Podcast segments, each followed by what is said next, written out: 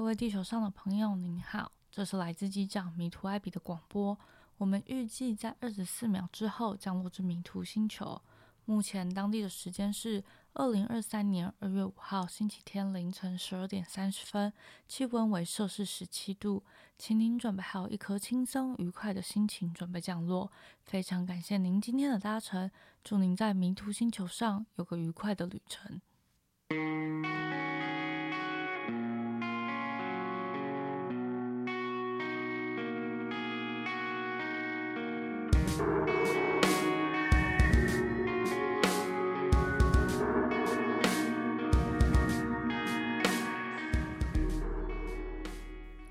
大家好，我是艾比。大家过年过得好吗？有被长辈问问题问到爆炸的吗？觉得很烦的。我自己的过年其实整体来说算过得蛮好，也蛮快乐的。所以今天这集就想来跟大家分享我过年做了什么事情，然后感受到什么样的情绪。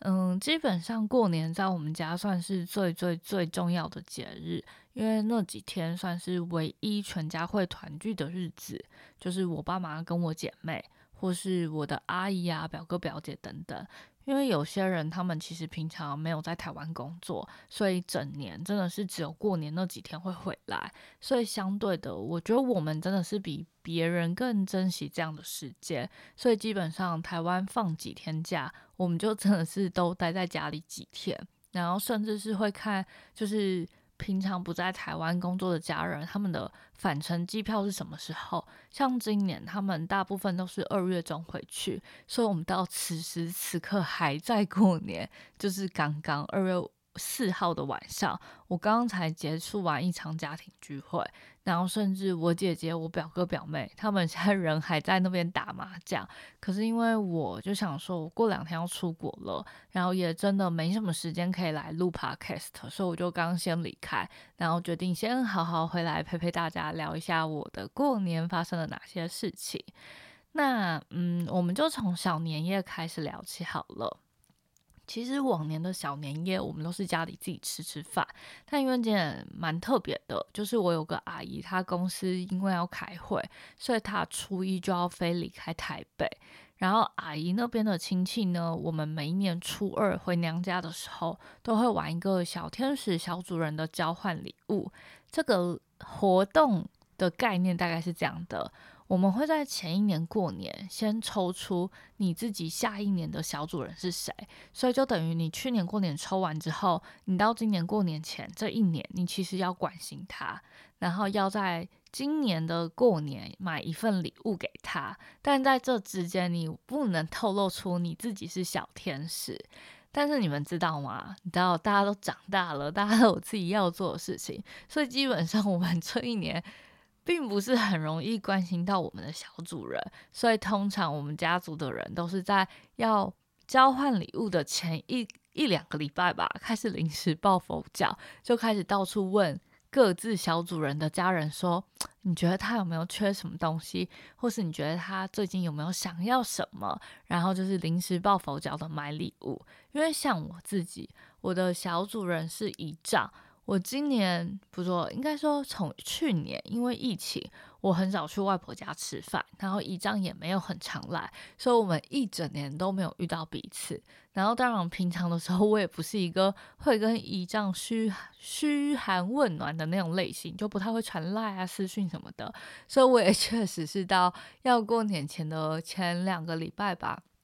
才传讯息给我表妹，然后就说：“哎，你爸最近在忙什么？或是你爸最近的生活、娱乐、休闲是什么？”就真的超临时抱佛脚。可是我跟你说，全家族的人都是这样。因为当我在问这个表妹的时候，我表妹还反问我说。哎，那你跟那个表姐有没有联络？你有没有知道她最近想要什么？然后就开始互相帮大家叠对叠的去旁敲侧击，每个人想要什么。其实我一直都蛮喜欢这个活动的。这活动今年应该是办第十四年了吧？我猜应该是这么久，因为我印象中第一次办的时候，可能是我高中的时候。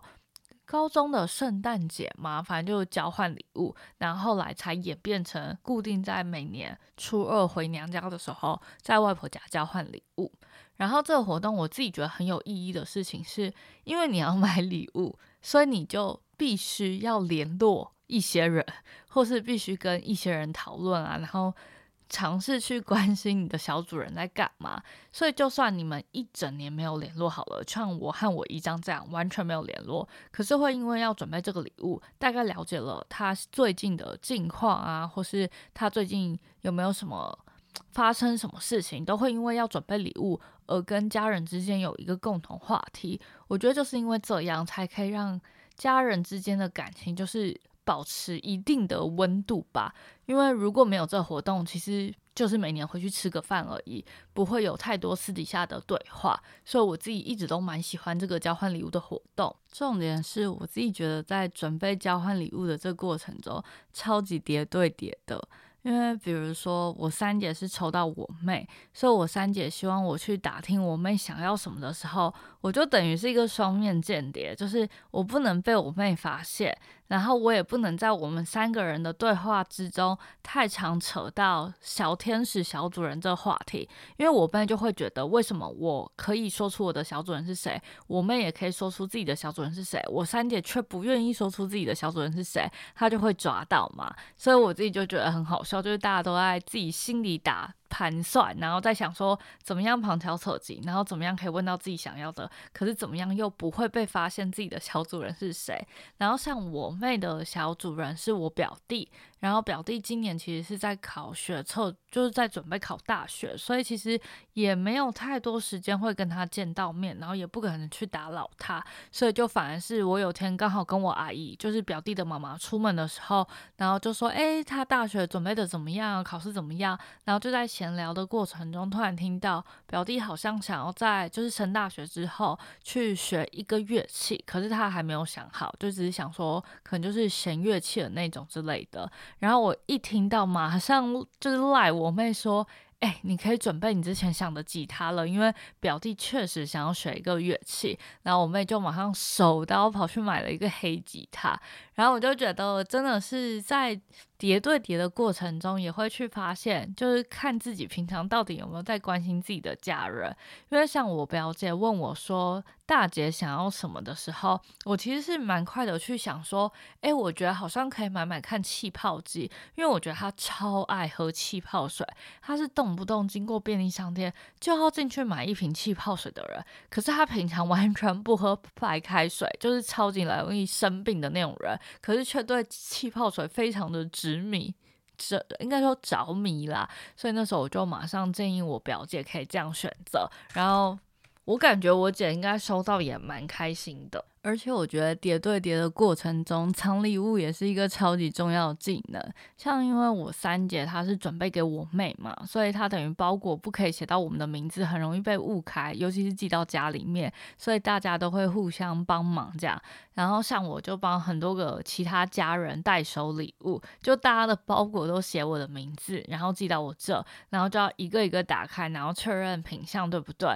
然后对的话再一个一个帮他们包装起来，然后等到小年。年夜的时候一次拖到外婆家，我今年为了这些包裹们，我真的拆到手裂掉、破掉、流血，我觉得超级超级夸张的。然后那天小年夜，我自己想一下，我收到的礼物是 Apple 的那个 Make 触控板跟无线的键盘，然后我送出去，我送给一张不用插电用的一个。充电型的按摩器，然后是一个神奇宝贝的，蛮可爱。我有拍影片放在 YouTube 频道，超多人很喜欢那个卡比兽，我真的觉得超可爱。然后我自己最印象深刻，应该是我妹送给我表弟的黑色吉他，真的超级帅。然后我还跟我妹说，如果表弟上大学，真的是被太多人喜欢怎么办？就是那吉他真的太帅了。然后其他哦，还有一个蛮有趣的是，因为。我外公的小主人是我外婆，然后今年我外公就是准备了一些金色的首饰项链送给外婆，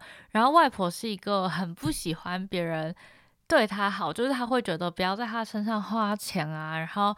把自己顾好就好啦，不用给他这么多东西呀。所以今年外婆收到那些首饰的时候，就是还打外公说：“你什么时候去弄的？干嘛给我这些？”但是脸上的笑容又真的是极灿烂无比，因为我外婆是蛮喜欢这些就是漂亮的东西。然后我又看着那一幕，就觉得哎，好感人哦。而且因为外婆八十几岁，然后外公九十几岁了，所以真的是每年看他们这样的时候，都是很珍惜家里面相聚的时光。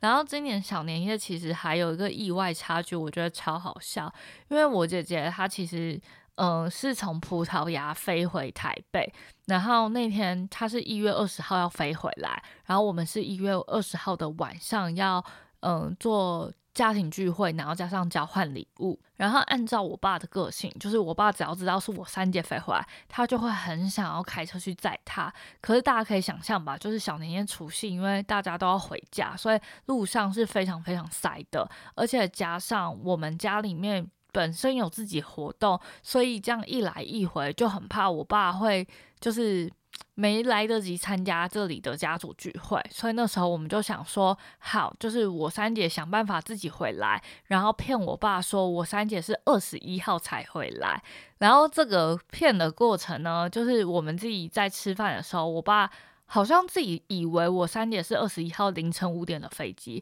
然后我们就顺着这句话说，哦，那你就不用去接她，反正她会自己想办法回来。因为我们就想说，反正我姐二十号下午五点就会到机场，然后晚上七点到家。那我爸觉得是二十一号就没差嘛，反正他知道的时候，我姐都已经到台北了，就就没差。就小年夜那天晚上，我阿姨他们都知道我姐是几点的班机，然后就一直在餐桌上说，哎，她到哪里？啦，他回来了吗？然后我们就一直说小声一点，我们不能被我爸听见。就我们很怕我爸一听见，马上冲出去找我姐。而且因为从二十号的下午，我爸就一直在讯息我三姐说你几点的班机，你是哪一个航班？就是我爸想要查资料，然后我三姐就一直故意未读未回。但其实就是因为我们不想说谎，可是我们又不想 让我爸去接他，所以最好笑的就是小年夜那天，整场大概二十六个人，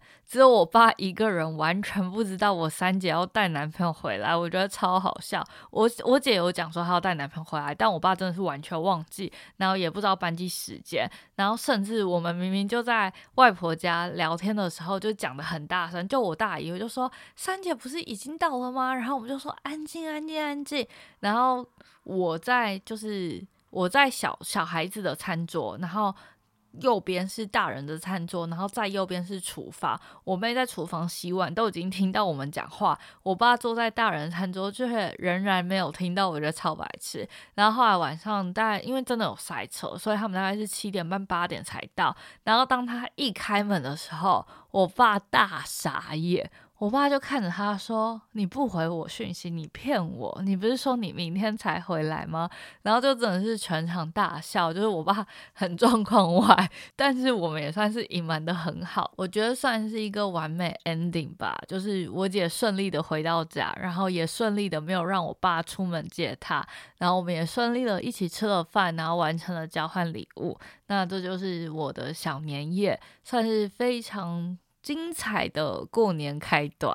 然后接下来第二天就是除夕，然后就轮到我爸这边。就是其实从除夕开始，我们都是可能一餐在我们我爸家吃，然后另外一餐去外婆家吃。然后在我爸家吃这边，就是会找姑姑啊、表姐、表妹，就不同的家人来家里玩，然后一起吃饭什么的。然后我自己觉得今年蛮特别的是，我们往年都是打麻将打很凶。我想一下，前一年超夸张的。前一年我们几乎应该是从大年初一开始，每天打麻将打到隔天早上六点，然后表姐留在我们家睡觉，然后睡到十一点，吃完饭再打麻将打到下午五点，再吃晚餐，然后晚上八点再打麻将打到隔天凌晨。六点，而且因为我们是用电动麻将桌，所以其实速度超快，我们打了超多架。然后去年是因为家里面有丧事，就比较没有那么疯狂。然后今年感觉是大家都有点 老了，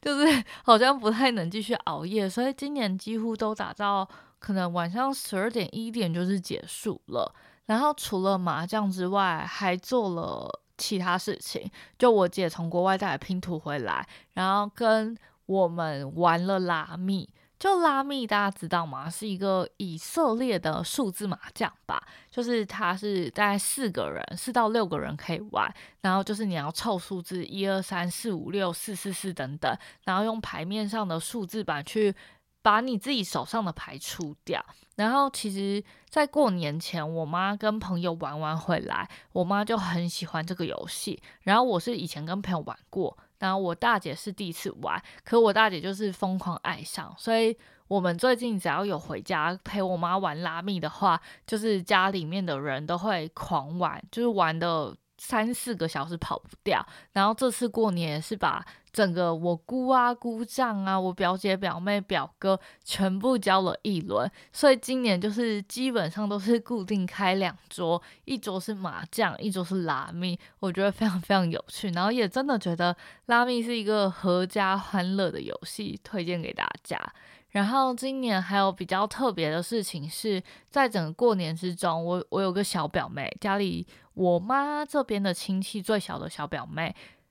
我想一下哦，他五年级还是六年级啊？有点忘记了。总之，他就说他很想要看《阿凡达二》，所以他想要拿他的红包钱，就是带我们去看电影。所以这是我们很特别的一次，就是在过年之中有真的出门，然后一起去看了《阿凡达》。然后我还问小表妹说：“哎，你有看过《阿凡达一》吗？”他就说没有。哎，然后我就觉得很奇怪，怎么会没有看过一，然后想看二？结果我一查年代，因为《阿凡达一》的时候，我表妹根本还没出生，我觉得我自己很搞笑。然后她应该是因为听到我们一直说《阿凡达一》很好看，所以她就也想想也想看看二。那我自己觉得《阿凡达二》。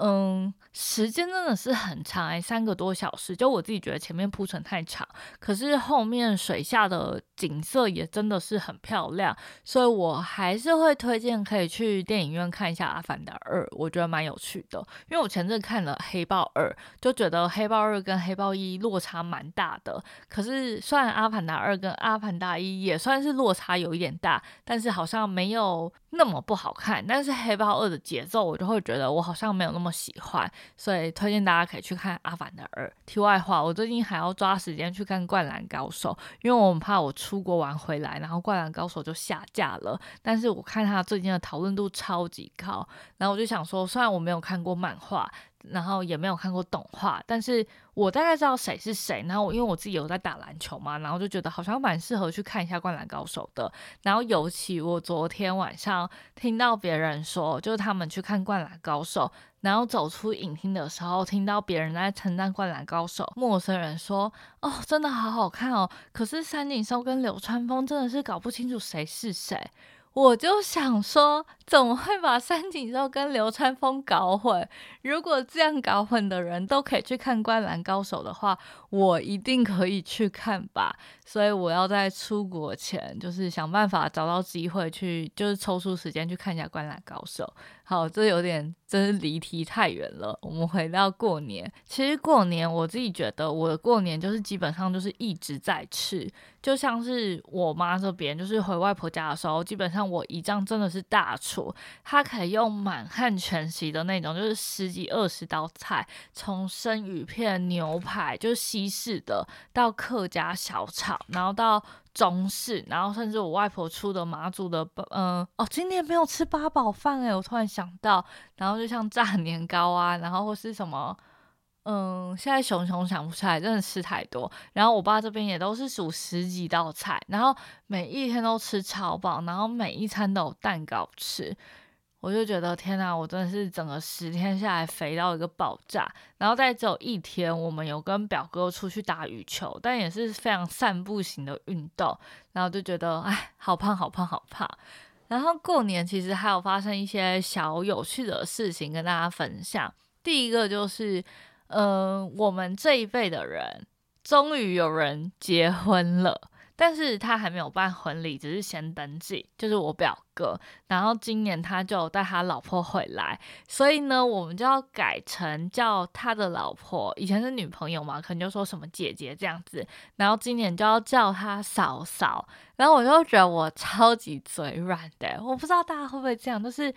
当你熟悉一个人之后，你突然要换成一个。很尊敬、很尊敬的称谓，就会觉得很尴尬。然后今年就是嫂嫂就要跟我们一起拼一个拼图，它是一个很多只沙丁鱼，呃，不是沙丁鱼啦，旗鱼吗？我忘记什么鱼嘞。然后反正就是它有十几只，然后大家就要拼拼凑凑这样子。然后你就要跟别人互动说，哎，我觉得那个是鱼尾巴，那个是什么什么什么之类的。然后我就要说，哎，那个大嫂，然后就觉得我。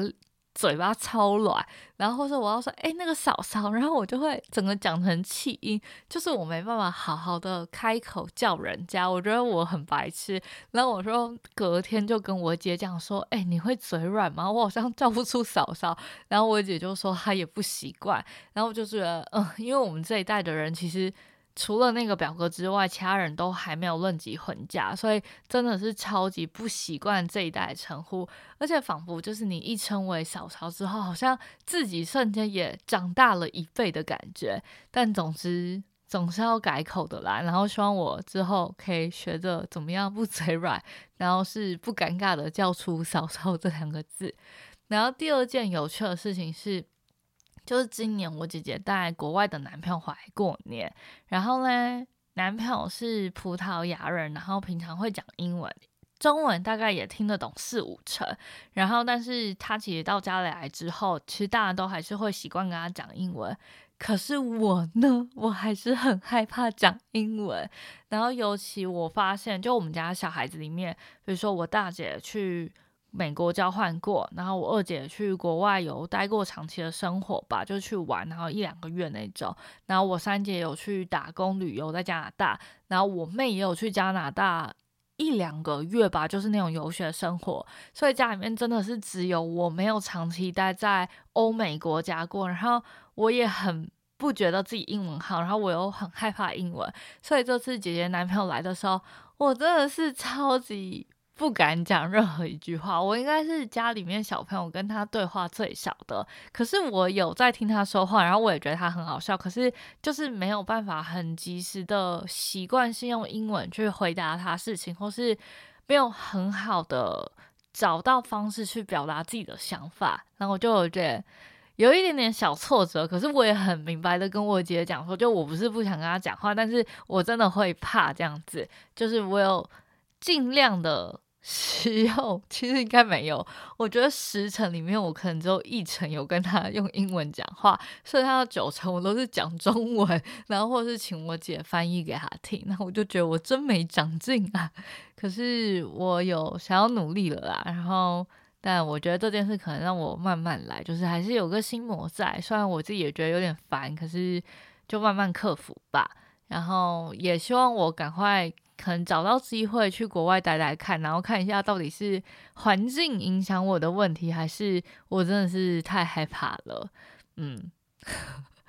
唉，但是其实我明天早上会跟他们出去，就我会跟我姐还有我姐男友去爬山，然后也是我今年最后一次跟他们相处的机会了吧，因为我后天就要出国了嘛，所以明天就是珍惜最后的时光。虽然我觉得我应该也不会讲多少英文，但是我会努力的。对，那以上就是比较快乐跟满足的部分，然后接下来想要分享一些喜怒哀乐。其实，在过年的时候是跟很多人家人在一起的时候，所以难免情绪上面还是会有些摩擦。然后，尤其如果你跟长辈对话，长辈有一些本性就是改不掉，所以。我今年我今年没什么跟人 吵架，但是我姐姐今年有跟我爸吵架，就是反正有点超级抓马的，就他们因为某件事情然后起了口角，然后我爸就有点口气不好的念了我姐，然后我就我姐就整个爆哭的那种，然后我超级傻眼，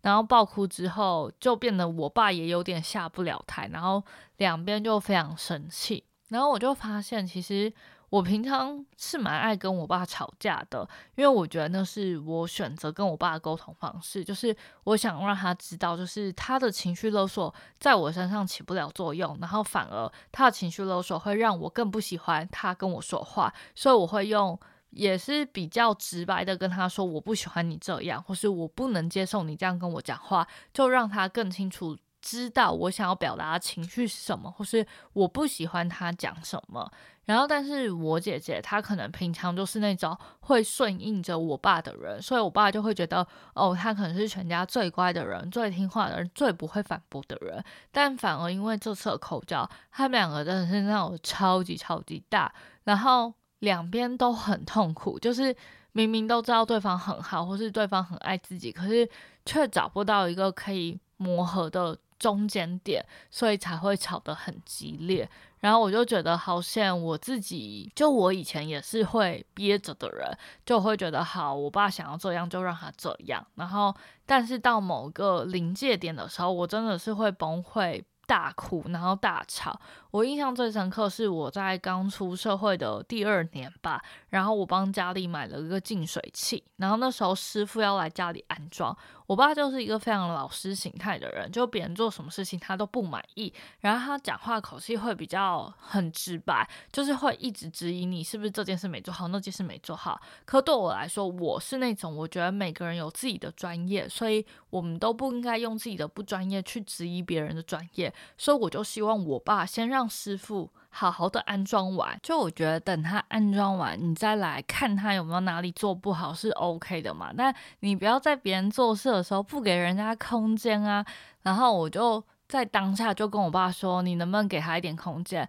然后我爸就大骂我，他就说你懂什么？然后开始噼里啪啦狂骂。然后我就觉得超级傻眼，就是我生气的点不是那个当下我被骂。我生气的点是，我觉得这样更影响别人工作，就别人还要来解决我们家的情绪，然后我当时就超级超级生气，但我没有讲话，然后是等到那个师傅离开家里之后，我就非常认真跟我爸说。我不是因为你今天骂我，我也不是质疑你不专业，我只是觉得你应该要尊重大家工作的时间，你就应该让他好好装完，你再问那些问题，而不是每做一步你就质疑人家一步。就如果你今天口气是好的，那没关系。可是重点就是你今天口气不好啊，为什么大家要承受你这样的情绪？然后我爸又噼里啪啦的狂骂，然后我就跟他讲说，今天是因为你是我爸，我在乎你，我在乎别人看你的眼光，我才这样跟你讲话。然后我讲完整个飙泪大哭，哭到爆炸。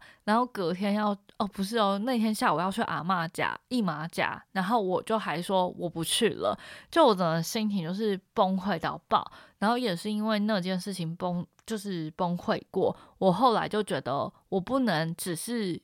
就是你知道忍受我的情绪，然后去顺应我爸的个性，而是我不开心的地方，我就是应该要讲出来。可是尽量用他也可以接受的方式。所以现在这几年我们俩沟通方式是，我确实会还是会冷言冷语，但是我的冷言冷语不是我真的不爽，而是我想让他知道我就是不喜欢这件事。就我爸很喜欢买很多东西，然后。比如说，他每天去市场就是会带三十颗橘子回来，然后拿着三十颗，他自己可能收个五颗，剩下的二十五颗跟你说，你拿去推销掉，你拿去吃掉。然后我就觉得，你如果一个礼拜去一次市场买三十颗橘子，我真的没什么话好说。但你就不是啊，你每两天就去一次市场，然后每两天就买三十颗橘子，到底谁吃这么多橘子？我就觉得很烦。就你不可以把你的快乐，然后压榨在。我要帮你消耗这些东西，然后我就觉得很烦，所以通常遇到这种状况，我就会跟他讲说，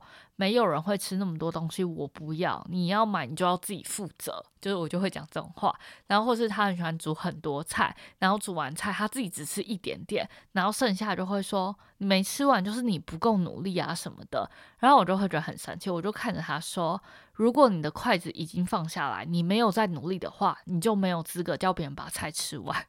虽然听起来很凶，但是因为我这样跟他说过蛮多次，所以他现在就会比较节制，不会一直情绪勒索我要把东西吃完，或是不会一直我才刚上坐上桌子，然后他就开始狂逼我吃东西，我就觉得那个感受很不好。然后经过这次看到他跟我姐吵架，我也更认真觉得每个人真的是。不要去压抑自己的情绪，就是尽量是找到舒服的方式去释放自己的情绪，然后不要伤害到别人，可是也不要去隐忍，然后伤害到自己。我觉得这件事蛮重要的。所以，哎，然后而且这次过年就是有跟其他家人聊天，就比如说我表妹啊，然后跟我姑也是吵架吵到一个歪头，然后每个表哥也会觉得可能。他妈的情绪上面管控可能也有点难度，什么之类的，就觉得各家人之间其实就每家都有一个难念的经，所以，唉，但也没办法，因为都是家人，所以好像也只能接受，只是真的要尽量找到可以去释放自己。情绪的方式跟可以让自己更舒服的方式去跟这些人相处，不然还有几年啊，三十四十五十六十年要走诶，我觉得真的不要太压抑自己，不然你就会跟我当时滤水器世界崩溃一样爆炸。没错，然后其实，在过年的应该只有这件事是比较情绪的古典，然后会让大家的心情比较不好一点。后来就是慢慢的回到正常，然后在。嗯，正常正规的时间假期的最后一天，应该一月二十九号吧。呃，那天我们就是出去玩了，就是因为我三姐带国外男朋友回来嘛，然后就想说带他出去走走，所以我大姐跟她男友就是租了，不是租了车，就是开大姐男友车，然后我们就去了九份，然后进行了一个 double date。但不是我 double，是他们两对 double，然后也不是我 date，我我基本上就是一个相手，我是负责去记录大家的走春的。然后我自己觉得，就是去九份前，然后我觉得我和我大姐超级像活动企划的执行人员，就是。在整个过年中，只要家人来家里吃饭，需要订外送什么的，都是我跟我大姐讨论菜单，然后分配谁去拿什么，然后谁订什么。然后我姑基本上只是丢一句话，就说：“哦，我有三千块啊，然后要不要订个披萨？”然后我跟我姐半夜就在那边讨论说，明天几点送到，然后要从前菜、主菜、甜点等等，就每一个细项都会讨论。然后那天才刚结束完家庭聚会，然后回到家一点的时候，我姐又说：“哎，等一下视讯讨论一下明天九份的行程应该要怎么走。”然后就两点开始讨论说：“哦，隔天几点要出发？然后下午去哪里？晚上看完夜景再接着去哪一个夜市？”然后真的超级像。你知道超级像公司在做 project 的，然后讨论到半夜的那种。然后那天一月二十九号去九份，我也觉得我好像蛮久没去九份的。可是因为我其实从高中工作到上一份工作，其实都有去了蛮多次，所以就算很久没去，好像也不太要做功课，就基。就是经过哪间店就会知道哦，这东西好吃，然后好吃的点是什么，然后哪些比较有特色，就可以直接推荐给我姐跟她国外男友。然后，但这次还是有蛮特别的，就是第一次踏进九份的那个阿妹茶楼，不是通常都在他对面帮他拍几张就是照片吗？就很像日本动漫嘛。但是这次就是真的踏进去，然后喝了茶，然后也。体验品茶这件事，可是因为我们是傍晚去的，所以我基本上不太能喝。我只要喝到咖啡因，我晚上就会睡不着，所以我只有浅尝几口。可是就觉得下次如果去九份还有机会的话，好像还可以挑其他的茶楼去喝喝看，蛮有趣的。但你们知道这次九份最好笑的是，那天半夜在跟我大姐讨论行程的时候，她就一直坚持说。